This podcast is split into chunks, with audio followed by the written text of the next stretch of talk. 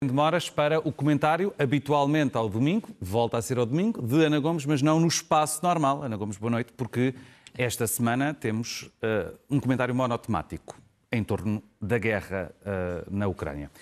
E vamos começar por uh, precisamente estas decisões hoje tomadas pela União Europeia, de bloquear o espaço aéreo europeu, de aplicar mais sanções, nomeadamente ao Banco Central Europeu. Este novo pacote, depois do pacote do Conselho Europeu de quinta-feira, depois de Ana Gomes ter dito que estava, se não estou em erro, envergonhada de ser europeia, hoje já está orgulhosa de ser europeia? Estou mais animada, sem dúvida, porque a Europa fez, eh, fez uma mudança brutal. A sua colega que há bocadinho uh, apresentava aquela peça, dizia uh, que era o mundo passava a ser diferente.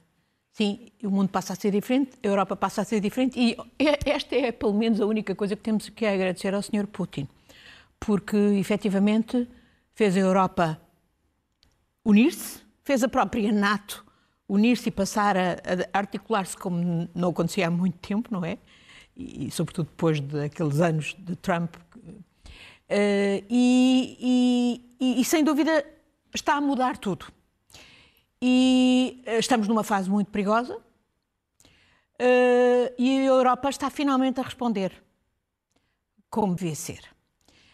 Europa que, por um lado, alimentou este monstro, este monstro Putin nunca Uh, nunca estaria no, no, na situação em que está hoje, de ameaçar-nos, inclusive com armas nucleares, se não tivesse sido alimentado por aquel, pela complacência daqueles que na União Europeia queriam era fazer dinheiro a qualquer custo, seja a propósito do petróleo mais barato, seja a propósito do, do, do dinheiro que vinha dos cleptocratas para os nossos vistos gold, para as, para as propriedades e as nossas empresas, os nossos bancos, o nosso sistema financeiro. Seja para encher as mãos de dinheiros de russos para que a Rússia subisse e, portanto, subisse economicamente claro. e, portanto, esse problema proveniente do fim da União Soviética não fosse tão grande? Evidentemente. Uh, nós somos, nós, Europa, somos muito responsáveis por isso. E eu penso que nada foi mais responsável do que, a, eu disse aqui várias vezes, tínhamos um problema alemão e que, que a dependência em que a Alemanha se colocava da Rússia, desde logo na questão do fornecimento do petróleo, do gás natural, através do Nord Stream 1 um, e no Nord Stream 2. Uh, com tudo o que isto revelava de uma atitude que punha os cifrões, embora alguns os mascarassem, digamos, com um, um arrazoado político de uh, é uma forma de envolver a Rússia, precisamos da Rússia, etc. Mas ignorando que tipo de poder é que tínhamos na Rússia, um poder autocrático, um poder que oprime os cidadãos russos, porque é evidente, como, como, se está a ver, a maior parte dos cidadãos russos não estão com esta guerra, mas estão a ver os seus filhos serem mandados para a Ucrânia completamente impreparados como carne para canhão por este poder uh, opressivo. E, portanto, nós somos responsáveis por por termos uh, deixado Putin chegar a este nível, mesmo depois das agressões que ele fez na Geórgia, na, na, na própria Rússia, aos chechenos, na Geórgia em 2008, na Crimeia em 2014, na Moldávia contra as E que faz desde 2014 na Ucrânia, não, na Síria, etc. Agora, sim, em dois dias, realmente, a União Europeia mudou 180 graus. Porquê? Porque a Alemanha mudou 180 graus. E esta questão do dois... SWIFT há... é uma faca de dois gumes? O SWIFT é importante, mas se calhar, do ponto de vista das sanções financeiras, ainda mais importante é a medida que foi tomada relativamente ao Banco Central, porque isso implica que há logo, se Putin estava sentado em cerca de 600 mil milhões de dólares e de euros, passa imediatamente a, ter, a ficar só com metade. E o que isto vai implicar em termos de inflação na própria Rússia, de corrida amanhã, amanhã vamos ver, já estava a haver corrida aos bancos na Rússia. Uh, portanto, isto vai ter tremendas, é de facto uh, uh, de um impacto extraordinário em termos económicos e financeiros na Rússia. Temos a ver também, eu, eu advoguei aqui, a importância das sanções direcionadas para os oligarcas que têm Uh, que têm uh, sustentado Putin. E, e, essas sanções vão inclusivamente ao nível de até se proibir, e bem, foi fechado o espaço aéreo a nível europeu. Mesmo jatos uh, particulares que os transportam Mesmo jatos não podem particulares, voar. exatamente. Uh, e, e, estamos a ver, já estamos a ver alguns desses oligarcas a fazerem, a tomarem ações. O Abramovich ontem com a história de deixar o CLC numa fundação, ou outros, outros Friedman, uh, outros oligarcas, uh, demarcarem-se. Porque, em última análise, eles querem é salvar o, o, deles e não precisavam propriamente desta loucura que foi esta, que é, está a ser esta operação desastrada na Ucrânia. Portanto, tudo, todas essas medidas mudaram na Alemanha. Eu achei muito significativo o discurso que o, que o chanceler Scholz fez.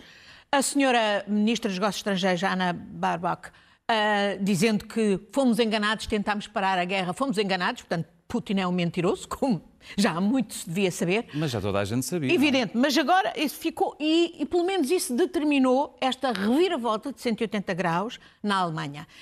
A Alemanha a dizer que não vai mais depender do petróleo russo, do gás natural russo, vai construir terminais de gás natural.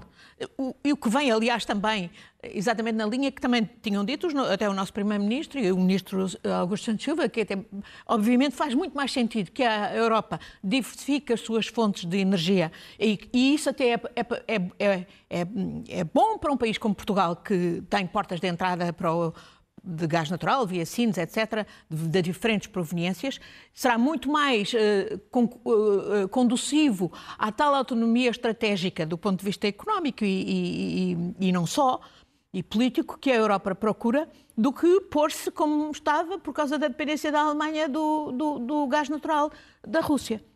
E, um, há um... e, e, e, o mais significativo de tudo da mudança alemã, que é a mudança de uma política que eles tinham mantido desde a Segunda Guerra Mundial, não é? De que não saíram derrotados, que é não países. fornecer armas a ninguém, e uma atitude pacifista que realmente impedia a própria Europa de uh, investir na, na sua segurança e defesa nas suas capacidades de segurança e defesa, que não são obviamente as mesmas da NATO, têm outras características, não são incompatíveis com a NATO, mas que têm, fazem parte do músculo político que a União Europeia tem que ter e da sua autonomia estratégica. E quem nos puxava para trás era de facto a Alemanha. E ainda há dias havia um chefe de Estado-Maior da Alemanha que dizia que tinha um, umas forças armadas que não serviam para nada, mal equipadas, etc. Agora, isso há não só fornecimento de armas, há Pela Alemanha e pela União Europeia à Ucrânia nessa perspectiva de os ajudar a defender-se, mas isto é uma reviravolta total e vai ter consequências ao nível do orçamento da Alemanha na defesa e da própria União Europeia. Eu penso que isto é importante, é positivo, no entendimento que, obviamente, tem que ser um processo sob controle democrático para a Europa efetivamente respeitar os seus uh, valores. Falávamos do gás, que ainda é um joker nas mãos do uh, Vladimir Putin, mas ainda há um outro que nós não sabemos o que é que poderá ser. Que é a ameaça nuclear. Não, não, não. Antes de ir para a ameaça nuclear, é a resposta que a China poderá vir a dar muito brevemente.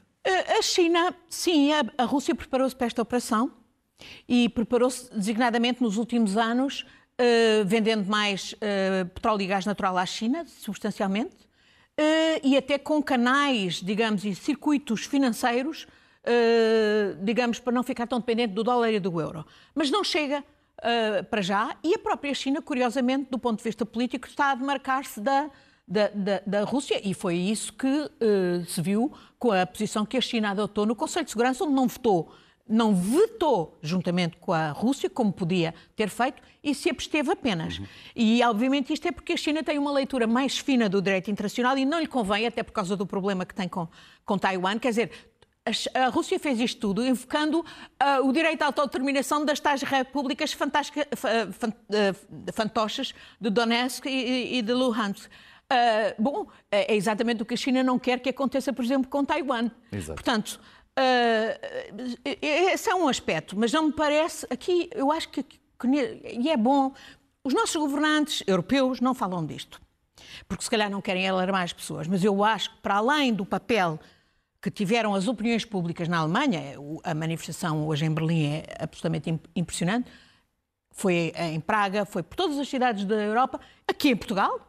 Eu estive em Lisboa, no Porto, Coimbra, Covilhã, Faro extraordinária a mobilização espontânea da população contra a guerra e, e em favor e em apoio ao, sobre o poder okay. político europeu. Eu acho que tive um papel enorme para esta reviravolta na Alemanha em particular, na União Europeia, mas haverá um outro fator, que é de que não se fala, que é a consciência de que, como no fundo o ministro Santos Silva, de alguma maneira, implicitamente apontava para aí, que é só com uma linguagem de firmeza é que se trava eventualmente um psicopata, porque eu acho que hoje há muita gente que, como eu até há pouco, não duvidava da racionalidade de Putin, mas neste momento há muita gente a, a, duvidar disso. E, portanto, teme que ele possa carregar no botão nuclear? Quando ele faz a escalada, ele falou antes duas vezes na ameaça nuclear, eu referi-o aqui. Uh, hoje foi claro e declarou o o arsenal nuclear em prontidão. Demitiu o chefe de Estado-Maior das Forças Armadas, o mesmo que há dias não se tinha imediatamente colado a ele quando ele fez aquela encenação pública para avançar para a, para a invasão. Uh, eu penso que isto, uh, por outro lado, a operação militar não está a correr bem para a Rússia. Estamos a ver, são jovens impreparados que julgam que estão na Bielorrússia, que não têm combustível, que não têm comer, que fogem, deixam os tanques, etc. E que são mortos. Ah, já há milhares de mortos, não se sabe quanto, mas dizem que são milhares já os mortos russos. A própria Ucrânia já abriu uma linha para os pais dos miúdos russos poderem saber o que é que aconteceu aos filhos e pede que a Cruz Vermelha repatrie os corpos. Portanto, isto está a correr muito mal do ponto de vista militar para o Putin. É muito interessante porque toda a gente, e até eu também, admitia que de facto estamos a, estávamos perante uma potência militar inexpugnável do ponto de vista do, do, equipamento convencional, mas pelos vistos, quer dizer, não basta ter aviões e grande tecnologia, se depois os soldados não têm condições mínimas, e a logística de uma operação destas não foi minimamente estudada, e eles ficam ali a mercê, e, e então se isto for uma, uma, uma, campanha longa, ai, os ucranianos que são corajosíssimos e conhecem o terreno, dão cabo deles. E já estão a dar cabo deles. Isto está a correr muito mal para a Rússia e para Putin. Portanto, a, a opinião pública russa bravamente, corajosamente, está nas ruas, apesar de saber que corre riscos, que vai presa. Portanto, isto tudo pode pôr uma mente perturbada como a de Putin é, sem dúvida, neste momento, e isolada, numa, numa, numa trajetória tenebrosa. Para todos nós? Para todos nós. E, e, eu acho que este é. Olha, alguém há bocadinho dizia, um amigo meu, que é a altura de vir o coronel. De, temos um coronel. Um, um novo coronel, Stanislav Petrov. Sabe quem foi? Não. Foi um coronel russo que em 1963, 63, evitou uma guerra nuclear. Ele era quem tinha o comando dos botões uh, nucleares russos e houve um qualquer erro e de repente ele viu vir um sinal de que havia um ataque nuclear americano. E achou que era impossível. Isto não é. Olha, isto é eh, um exemplo que eu dava muitas vezes sobre a, a, a inteligência artificial não substitui a, a, a avaliação humana. Este coronel russo não fez o que devia ter feito, que era ter acionado o botão em retaliação do ataque nuclear que vinha aí, porque achou que não podia ser. Vamos ver se haverá um outro coronel. Ora bem, uh, está, estamos numa situação, é bom que os cidadãos saibam. A, a campanha não. Os, os, ucranianos têm sido bravíssimos. Uh, ainda pode haver muito sangue a correr na Ucrânia, mas pode correr muito mais sangue do que na Ucrânia, porque, obviamente, se houver uma catástrofe nuclear. Uh, desejada ou não, vai ter muito maiores consequências do que, para, do que afetar o povo ucraniano. Dizemos, desejemos todos uh, que não. Uh, enquanto... E a linguagem, como dizia o Ministro, só é uma, firmeza. E eu acho que também é por isso que hoje a União Europeia escalou as medidas em relação àquilo que anunciou de manhã e que anunciou ontem. Claro que isso depois leva a que todos nós temamos o que é que possa ser de reação uh, agora. Mas é a única, da, da é a única maneira de lidar com, com alguém muito perturbado.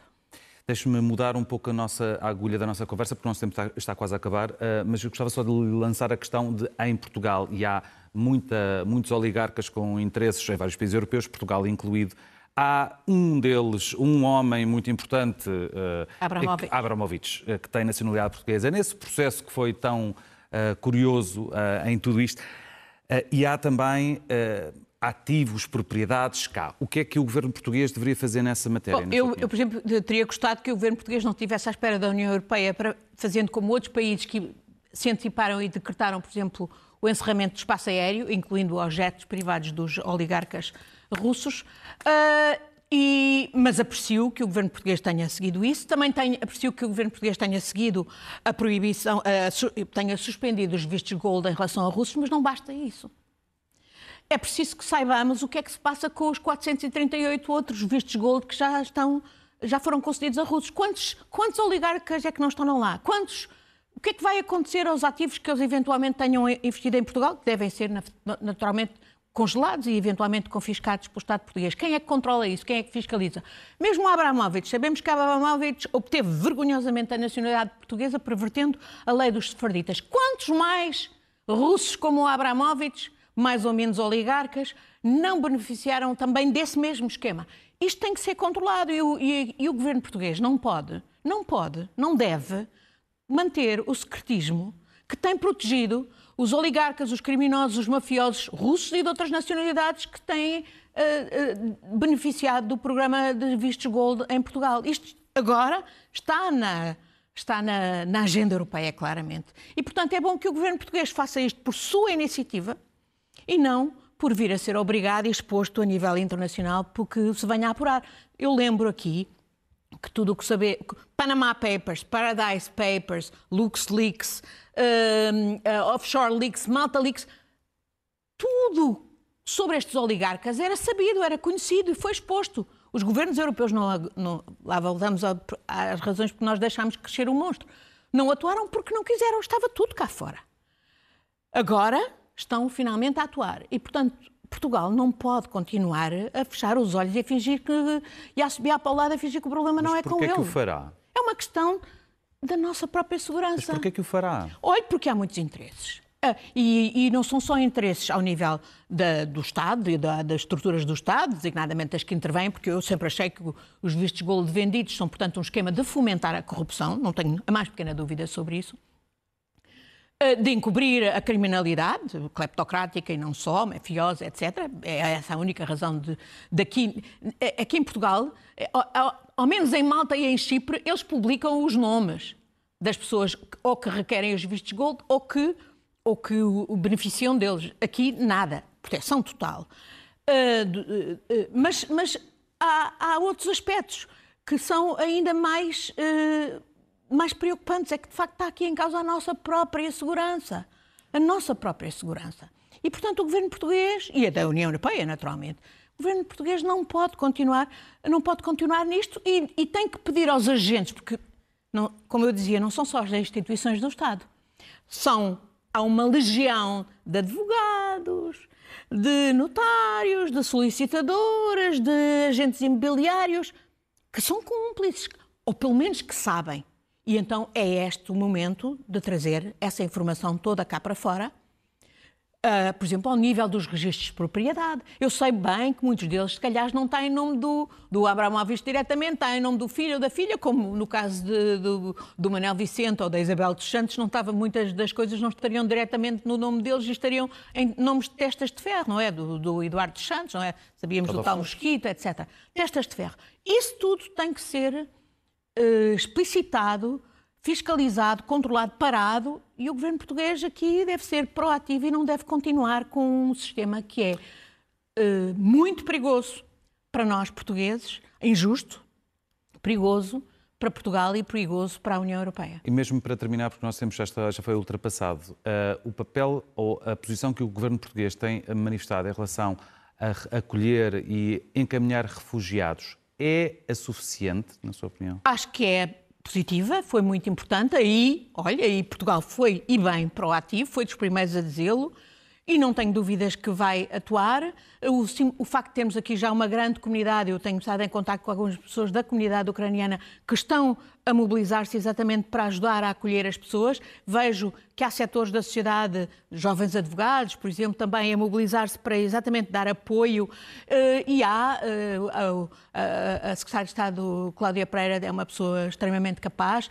Não tenho dúvidas que tudo vai ser feito para enquadrar devidamente e apoiar os ucranianos. E eu espero que muitos deles seja temporário para que possam regressar em breve regressar à Ucrânia. Muitos ficarão por cá e nós uh, gostamos muito, porque gostamos muito dos ucranianos e precisamos muito de migrantes sejam ucranianos, seja de qualquer nacionalidade, designadamente africanos, a quem também temos ligações eh, muito fortes e que temos todo o interesse em acolher bem. Portanto, espero que este programa de acolhimento dos ucranianos nos ajude também a acolher e integrar melhor os eh, migrantes e refugiados de outras nacionalidades que nós queremos acolher no nosso país. E também a demonstrar a solidariedade do povo português. Ana Gomes, muito obrigado por ter vindo a esta emissão especial. Muito boa noite. Amanhã, como já sabemos,